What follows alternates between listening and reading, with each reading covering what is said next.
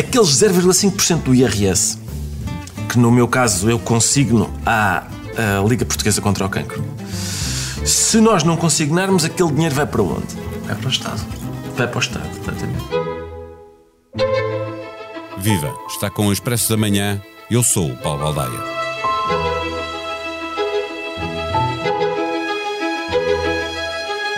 Qualquer um de nós pode escolher uma entidade a quem doar 0,5% do IRS no momento de pré-preenchimento da declaração automática e depois, na hora de entregar o IRS, basta confirmar essa escolha. Este é um processo que não tem qualquer custo para o contribuinte. Pode ainda acrescentar, de uma forma altruísta, a totalidade do benefício fiscal do IVA que terá conseguido quando pediu faturas de restaurantes, mecânicos, cabeleireiros e alojamento. A lista de entidades este ano ultrapassou a fasquia das 4 mil. Tem muito por onde escolher. E não se esqueça, quando mandamos entregar o dinheiro diretamente a uma dessas instituições, este dinheiro mais do que dobra a eficácia. O ano passado, 16 milhões de euros dos nossos impostos não chegaram a passar pelas mãos do Estado. Para percebermos como se pode dar dinheiro sem qualquer custo adicional para o contribuinte, convidamos o fiscalista Tiago Caiado Guerreiro, que no fim se junta a três editores do Jornal Expresso, dando conta das suas escolhas. O Expresso da Manhã tem o patrocínio do BPI, eleito Banco do Ano 2020 em Portugal pela revista The Banker do Grupo Financial Times. Banco BPI, Grupo CaixaBank. Este prémio é da exclusiva responsabilidade da entidade que o atribuiu. Tiago Caiado Guerreiro é um dos mais prestigiados fiscalistas do país. Eh, pedimos a sua ajuda para tentar explicar como funciona esta doação de parte dos nossos impostos. Eh, viva Tiago Caiado Guerreiro, obrigado pela sua disponibilidade para estar no Expresso da Manhã. Eh, vamos começar pelo mais simples. O que é que podemos doar e a quem é que podemos doar? Nós podemos doar 0,5% do imposto que nos vão aplicar ou no IRS ou no caso dos profissionais independentes, também no IVA ou de ambos, não é? Uh, porque é que é importante? É importante porque nos dá a possibilidade de ir a uma lista na qual estão as associações, uh, uh, por exemplo, que ajudam desde crianças, que ajudam, por exemplo, ao desenvolvimento cultural, o próprio jardim zoológico, e pegar numa parte do nosso imposto e entregá-lo diretamente a essas mesmas associações. São associações sem fins lucrativos, são entidades de interesse público, entidades que procuram melhorar a sociedade. E por isso podemos pegar numa parte do nosso dinheiro e ele lhes é entregue diretamente. É, mas há uma diferença entre entregar uh, o IRS, ou seja, 0,5% do IRS, uh, e entregar o benefício fiscal do IVA. Ou seja, há uma Sim. parte que nós retiramos ao Estado não é? e a outra que somos nós a dar. Exatamente. Uh, no caso do IRS, o IRS é entregue em, em oposição a ser entregue ao Estado, não é? E por isso o, o, há um benefício muito grande que é, sabe-se que quando o dinheiro é entregue para impostos, uma grande parte desse dinheiro é perdido na máquina burocrática e nos custos burocráticos do Estado. Enquanto quando é entregue diretamente a estas entidades, considera-se, havia um, um, estudo nos Estados Unidos que dizia que quando é entregue diretamente a uma entidade, 95% do valor é aproveitado para esse fim. Quando era entregue ao Estado, perdia-se 60% do valor. Por isso, se entregar 100 euros, eles valem mais do dobro quando entregamos diretamente a uma dessas entidades. No caso do IVA, é um benefício fiscal que nós teríamos, mas que o uh, entregamos, é, é, altruísmo da nossa parte, entregamos parte que podia ser para nós, entregamos-la a essas instituições. É isso? Exatamente. Parte desse crédito que teríamos direito, fazemos altruisticamente a sua consignação para estas entidades diretamente. E este dinheiro faz diferença a essas entidades. E que passos é que temos que dar para fazer essa escolha? É simples? É muito simples. Há um campo no qual nós preenchemos com o NIF, isto é, o número de contribuinte dessas entidades, e isso aparece no portal. Por isso é relativamente simples. Para as pessoas que querem usar um contabilista, uh, pois é, dar instruções ao contabilista, é dizer qual é que é a entidade e ele consignará. É um passo extremamente simples. E, e a lista dessas instituições encontra-se onde? A lista dessas instituições é fácil. Se fizer no Google o procurar no Google uh, entidades de consignação de IRS, aparecem imediatamente as listas com essas mesmas entidades. Mas, por exemplo, quem tem filhos a estudar numa escola que é uma associação, quem tem, ou, ou uma igreja, ou, por exemplo, o Jardim Zoológico, estas entidades de cariz mais social até têm campanhas em que pedem às pessoas para consignar esses mesmos montantes que são bastante importantes para a sua existência. E, e só podemos doar a uma instituição ou a mais que uma? Olha, isso é uma boa pergunta. Eu sempre doei só a uma instituição. A uma, é o normal. Por isso, é, sinceramente, e, não conheço. E já agora que, que nos diz que sempre doou a uma instituição, eh, vai doar este ano a quem? Se é a mesma instituição habitual ou se vai mudar? Não, é a mesma, é a Associação Infantil de Santa Isabel e é uma associação que se dedica ao ensino e que apoia crianças necessitadas e que eu sei que é muito, muito bem gerida e que este dinheiro lhes faz diferença para as pequenas obras e outras coisas que não conseguiriam fazer de outra maneira ou para apoiar mais crianças que não têm sinceramente onde estar. E eh, onde é que se encontra esse, eh, o NIF, tem que se encontrar o NIF dessa instituição para poder doar a essa eh, instituição. O Tiago eh, sabe uma maneira fácil de lá chegar? Eu sinceramente é no Google ou então com o próprio nome telefonar para o sítio que eles dão imediatamente, porque estão todos extremamente despertos, há listagens, não é? Mas é mais complexo o mais fácil é mesmo utilizar aquilo que nós utilizamos no dia a dia, que é fazer googlear as coisas e depois, quanto muito, telefonar a confirmar. O fiscalista Tiago Caiado Guerreiro voltou a fazer a opção de obrigar o Estado a entregar 0,5% do seu IRS a uma instituição que ele bem conhece. Trata-se da Associação Infantil de Santa Isabel, uma instituição de ensino.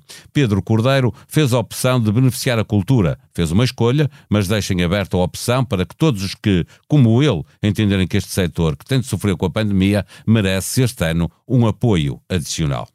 Este ano estou inclinado a consignar os 0,5% de IRS a uma entidade do campo da cultura. É, é, algo que passou a ser possível em 2017, antes disso eram só uh, entidades de, de solidariedade uh, e, de, e, humanitárias, mas a, uh, as entidades culturais podem receber. E eu acho que este ano que passou foi tão cruel para as pessoas que fazem a cultura que é, é meritório eh, entregar-lhes eh, esse, esse donativo que a nós, contribuintes, não custa nada.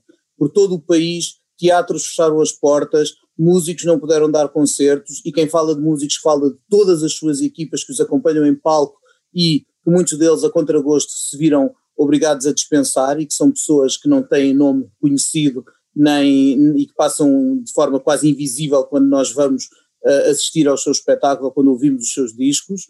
E, e acho que este, todo, este, todo este setor da vida portuguesa uh, é muito importante e sem que nós demos por isso, ou se calhar só demos por isso este ano porque nos faltou, fazem uma parte enorme uh, da nossa vida e têm uma, uma importância para nos realizar como seres humanos, para nos fazer ter algo que vai além do rame-rame de casa, trabalho, família, e que nos amplia os horizontes, que nos faz pensar, que nos faz rir, que nos faz chorar.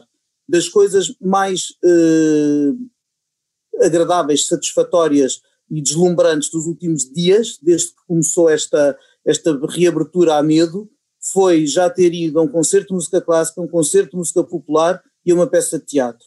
Só me falta ir uma exposição e ao cinema. Portanto, este ano encorajo todos a darem um pouco do seu IRS à cultura dos teatros fechados para o meio da rua, onde vive tanta gente a precisar da ajuda de instituições que elas próprias precisam da sua ajuda. Joana Bastos dá-lhe conta das várias razões para apoiar a Crescer. A Associação Crescer tem feito um trabalho muito meritório no apoio às pessoas em situação de sem-abrigo. Só na cidade de Lisboa há atualmente quase 3 mil pessoas a viver na rua. Muitas das respostas montadas nas últimas décadas para apoio a esta população, como a criação de grandes abrigos de emergência com dezenas ou centenas de camas, estão hoje totalmente desadequadas, de tal forma que muitos sem-abrigo preferem dormir ao relento do que recorrer a estes abrigos. Ora, a Crescer apostou noutra abordagem, sendo uma das associações responsáveis pelo projeto Housing First. O conceito é simples.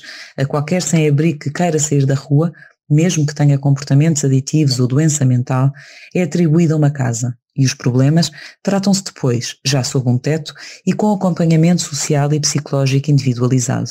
Este programa existe noutros países europeus e cá como lá, a taxa de sucesso tem-se revelado elevada. 90% das pessoas que entraram neste projeto não voltaram à rua. A ideia não é apenas dar-lhes um abrigo, mas apostar verdadeiramente na sua reintegração profissional e na sua reinserção na comunidade. Como diz o Presidente da República, enquanto houver pessoas na rua não podemos viver de consciência tranquila. Por isso, é fundamental apoiar aqueles que trabalham diariamente para acabar com este flagelo social, sobretudo numa altura de grande crise como a que estamos a atravessar. E o tempo urge. Só nos últimos meses, mais 140 pessoas perderam a casa e caíram nas ruas de Lisboa. Ajudar quem ajuda 3 mil pessoas que vivem na rua é uma opção para 0,5% do seu IRS. Ajudar não custa nada. É isso que nos recorda João Silvestre, que aponta dois caminhos possíveis para fazer chegar a sua solidariedade a quem precisa. Sim, já doei algumas vezes e há boas alternativas para fazer este tipo de donativo que, que não custa nada, no fundo é só doarmos uma parte daquilo que é o nosso IRS a uma instituição que promove algum tipo de, de benefício social, de apoio a algumas pessoas de algum tipo de problemas, de, etc. Eu deixaria duas, duas sugestões, há muitas outras possíveis e interessantes, naturalmente, que é a Liga, a Liga Portuguesa contra o Cancro, que é uma doença que mata anualmente milhares de portugueses e, em todo o mundo mata muita gente, e que faz um papel meritório e importante na ajuda às famílias e aos doentes deste tipo de problemas. E deixaria também outra, que é a Unicef, que num outro âmbito apoia crianças em todo o mundo, e nós sabemos como é que em vários países altamente desfavorecidos e muito pobres, a Unicef tem um papel muito relevante no apoio dentro do possível àquelas, àquelas crianças. As sugestões de três jornalistas do Expresso, juntamente com a sugestão feita pelo fiscalista Tiago Caiado Guerreiro, apontam todas no mesmo caminho, na possibilidade de darmos dinheiro a quem precisa sem que isso nos custe nada. Não esqueça, na hora de confirmar o seu IRS, procure o cantinho onde pode depositar a sua solidariedade.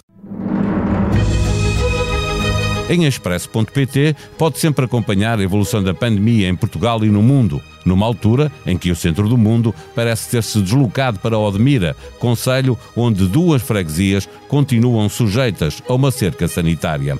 Em blitz.pt, a cultura é segura. Reportagem no primeiro espetáculo piloto do desconfinamento, que passou no teste só com resultados negativos.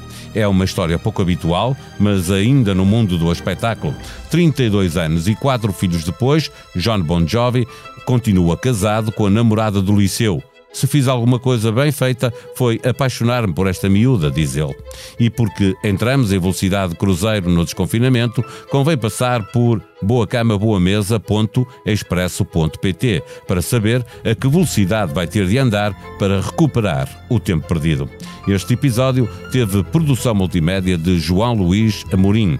Tenham um bom dia, voltamos amanhã. Até lá.